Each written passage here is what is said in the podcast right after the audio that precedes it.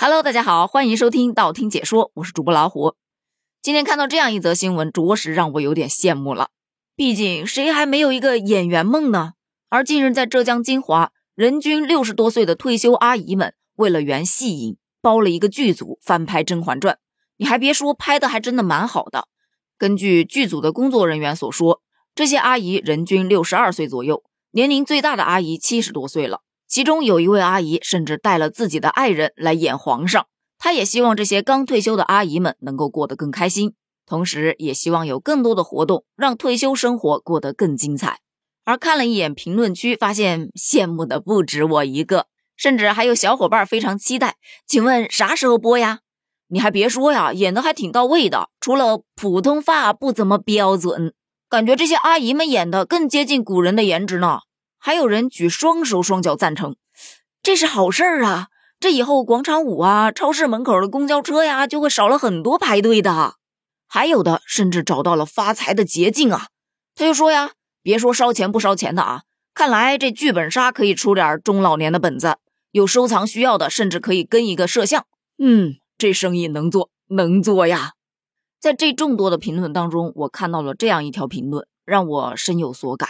说很羡慕这样的阿姨，她们有钱有闲还有追求，但是在他们当地，七十多岁的阿姨大叔们还在为了生活而劳碌奔波，这让我心里一酸。因为我昨天真的遇到这样的情况，下午五点多快六点了，我家孩子还没放学，我就在路边等着，正好路边有一些大叔大妈在卖菜，卖的好的大概已经卖完了，然后收摊就走了嘛。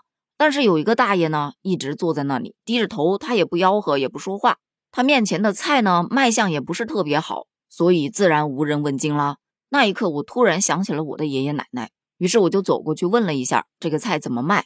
结果大爷没有回答我，是旁边的一个大妈跟我说：“这老头不会说话，他儿子女儿都不在家，都外地打工去了。今年年初的时候，老伴儿也走了，就他一个人孤苦伶仃的，就这点菜在这摆一天了。虽然卖相不怎么好，但他们家菜其实蛮好吃的，没有打什么农药。你看上面那么多虫眼就知道了。”你要不给他买点儿，我这跟他说说，让他便宜点卖给你。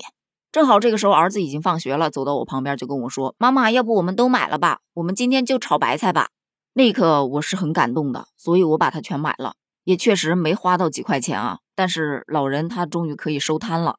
而像这样的情况啊，其实真的非常多见。比方说，有一名男子凌晨回家途中，看到一位八旬老人挑着担子步行去卖菜，男子就将菜全部买下之后，把老人送回了家中。当时这个事件还登上过热搜，而今天热搜上又出现了另外一个，有一名女子看到八十多岁的老人在卖柿子，由于乘车的时候挤坏了一些柿子，所以半天都没人买。该女士也是联想到了自己身边已经不在了的老人，所以掏钱买了部分的柿子。看了这些新闻之后，突然想起之前有网友在网上呼吁啊，不要天天觉得，哎呦，这位大妈出国去旅游，那位大爷天天上游乐园去玩儿。就觉得这世界上都是有钱人，退休之后的生活都过得十分的如意。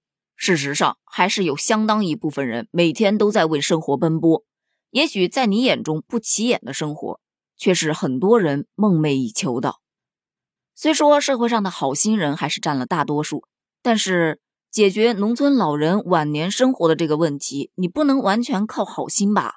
这些举动可能只能解决他们一天的问题。明天他们还是要继续出摊，还是要继续挑着担子凌晨出来卖菜。他们不像城镇老人那样享有各种的社会保障，他们的养老主要通过家庭赡养自行解决。而农村家庭养老呢，受到了他们子女本身经济实力和是否具有孝心这两个方面的影响。这两个因素呢，它都是不可控的呀，所以不如靠自己喽。这让我想到了十月十七日发布的。二零二二老年群体退休再就业调研报告，根据报告所说，百分之六十八的老年人退休之后再就业的意愿非常的强，有三成受访者是有经济压力的。我个人觉得啊，这三成受访者的比例还是有点低了。如果多到农村去调研一下，没准这个数字还会往上涨。根据第七次人口普查的相关数据显示，我国养老形势正处在比较严峻的状态。而且我国的老龄化程度还在不断的加深，退休老年人的数量也在不断的增加，老年服务和养老方式都面临着巨大的挑战。要想实现全社会高质量养老，看来真的还有很长的一段路要走。生活不容易，但是社会有真情。对于今天这个话题，你有什么想聊的吗？欢迎在评论区留言哦，咱们评论区见，拜拜。